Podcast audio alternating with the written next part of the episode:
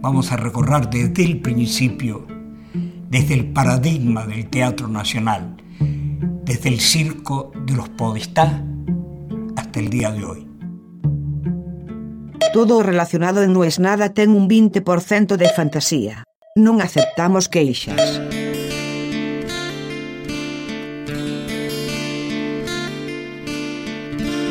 Es mañana, es mañana, es un día que esperé mucho. No el asado, el asado que tanto esperé, si ustedes escuchan este podcast saben que es pasado mañana. Pero mañana, por primera vez en mi vida, voy a presentar un concierto en el Estadio Obras. Para mí, que soy, me da vergüenza decir soy rockero, pero soy fan de la música, es terrible, para bien, la idea de presentar un show en obras. Fui muchas veces a obras. Para mí, ir de Banfield hasta Núñez, para los que no sean de Capital Federal de Argentina, es una distancia relativamente corta, 25 kilómetros, 23 kilómetros, pero culturalmente era cruzar el mundo cuando yo era joven, cuando yo era chico. Mi primer recital grande fue a los 18 años ahí. Vi varias veces a los fabulosos Cadillacs. Vi a la Federación Française de Funk, grupazo. Si no los conocen, escúchenlo, porque es una maravilla, FFF. Vi muchas cosas ahí. Show más punkis. Y mañana voy a presentar ahí a dos artistas que son artistas, por un lado del momento y por otro lado, que todo el mundo habla de su talento. Uno de ellos, además, lo conozco hace más de 20 años. Porque al igual que yo es fan de Tangalanga, muy fan. Y estoy como muy contento, casi te diría que presentar shows en vivo es de lo que más me gusta hacer en la vida. Claro, en esta época pandémica, ese show va a ser por streaming, va a ser gratis, búsquenlo. Pero estar ahí en ese lugar, hoy que estuve en la oficina de producción, en el camarín, y a mí me pega. No sé, hay lugares que son icónicos. Obras en Luna Park. Los estadios ya más grandes de fútbol, creo que lo más grande que yo estuve arriba del escenario fue en Tucumán, cuando fuimos con Rodrigo. Y a la vez, todo ese despliegue por lo general en un evento promocional, lanzamiento como el que voy a presentar, nunca había tanta tecnología. Y acá, claro, es un set full televisivo, más grande que un set televisivo, hecho a todo trapo, con un equipo increíble, el director de cámara lo conozco yo de haber trabajado con él en la tele, los creativos los conozco de unas campañas bestiales. Bueno, realmente todo hecho muy de primer nivel. Y entonces me empecé a pensar de otras veces que subí a escenario. Y me acordé que una vez yo subí al escenario del Estadio Obras, pero no a presentar. Subí a tocar con la mosca.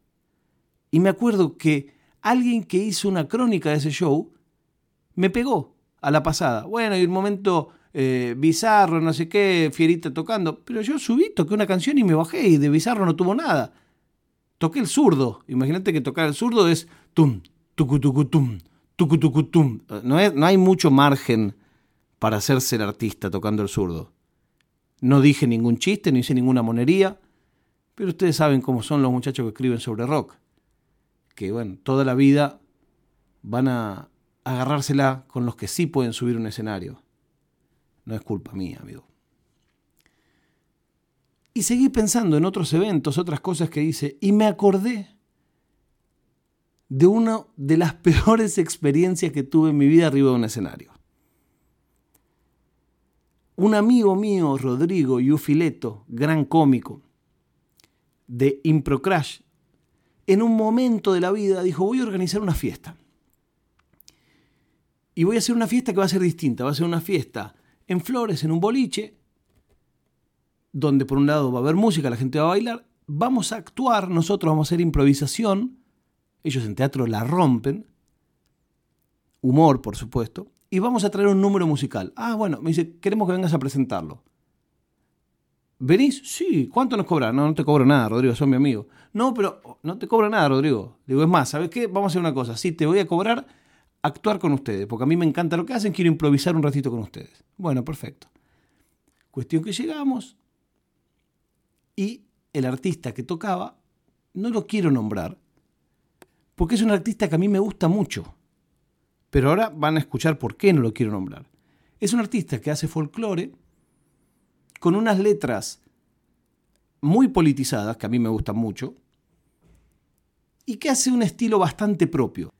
Fue Rodrigo, que era el que lo había contratado. Che, díganme cómo, cómo lo presentamos. No, él no quiere que lo presente nadie, no, quiere que nadie hable antes que él, no quiere nada. Wow.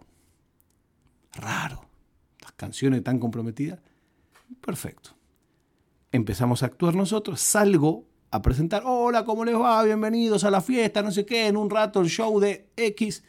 Pero ahora, antes de la música, los voy a invitar a divertirse, los voy a invitar a reírse. Comienza Impro Crash. Salen los Impro Crash de escena, yo ahí parado, y en el acto, todo el público presente se da vuelta y nos da la espalda por completo. Y, empezamos, empiezan ellos a actuar, yo en un costado, y la gente de espalda. Y la gente no hablaban entre sí. Bueno, como ellos son tan buenos, empiezan a ganarse al público. Y en un momento, como es esto de, la improvisación, que vos tenés que decir a alguien, decir una palabra y con eso yo voy a hacer algo, ellos dijeron, bueno, vamos a hacer una película como si fuera una película eh, del lejano oeste. Uy, del lejano oeste, qué bueno. Y con el estilo doblada en Puerto Rico. Uy, doblada en Puerto Rico. Bueno, a ver, decime una palabra. Y le dicen a, uno del público que miraba con los brazos cruzados como diciendo, ¿qué carajo quieren de mí? Y el chabón dijo, obreros de craft. Y los improvisadores se miraron entre sí. Bueno, perfecto, perfecto. Y entonces, y claro, una cosa cómica tenía que ser. Entonces, bueno, lo metieron, no sé qué, bla, bla, bla, meten eso en la historia, medio a la pasada, con cuidado de no ofender a nadie. Y le dice a uno, bueno, y ellos entran a comer a un restaurante que se llama Revolución Obrera, dice otro. y fue una cosa donde, eh, ah, es una cosa que yo nunca voy a concebir. La militancia tiene que ser con humor, tiene que ser con, con amor, tiene que ser con alegría. No, no, no, uno no puede estar enojado para cambiar el mundo. Hay que enojarse con los que hay que enojarse, pero no hay que enojarse con todo el mundo por default, y menos todavía con unos que son artistas y que son los que organizaron la bendita fiesta. Bueno, no termina ahí, yo todavía tenía que improvisar con ellos. Entonces me dicen, vamos a hacer una cosa, te vamos a subir en un juego que es muy sencillo, es un juego como del abecedario.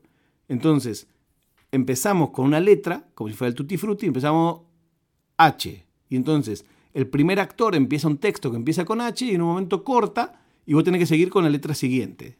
Y entonces tu primera palabra de, tu texto dice, iglesias que vi pasar por acá, y así todo. La cuestión es que no me pregunten por qué yo tenía tantos nervios que cuando me tocaba a mí, eh, ponele, decía eh, Charo, ¿no? Decía, eh, bueno, eh, con, con, la M, manos limpias, manos sucias que aran este patio, son las manos que cultivan para la revolución obrera y que traen, y yo entraba y decía, nísperos, y me iba. Y me miraban los otros actores como diciendo, este tipo pelotudo. Es decir, tenés que dar un pie más, decir algo más. Y entonces, bueno, seguían ellos, no sé qué.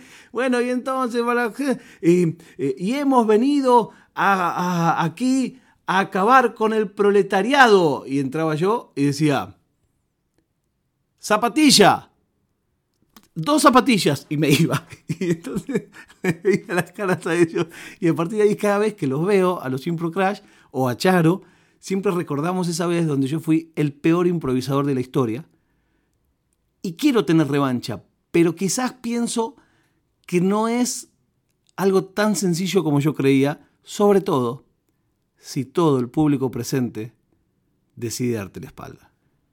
La prueba de vida del día de hoy Casi que debe ser que me crean porque no tengo ni idea qué ha pasado en el día porque no estuve en todo el día.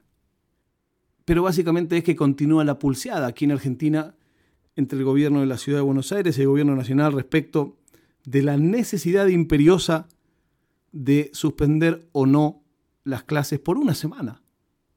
Porque ni siquiera se trata de dos, porque los niños iban una semana sí y una semana no de manera presencial.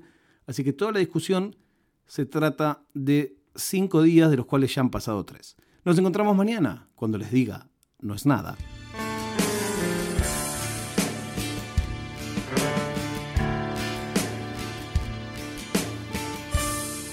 Oficina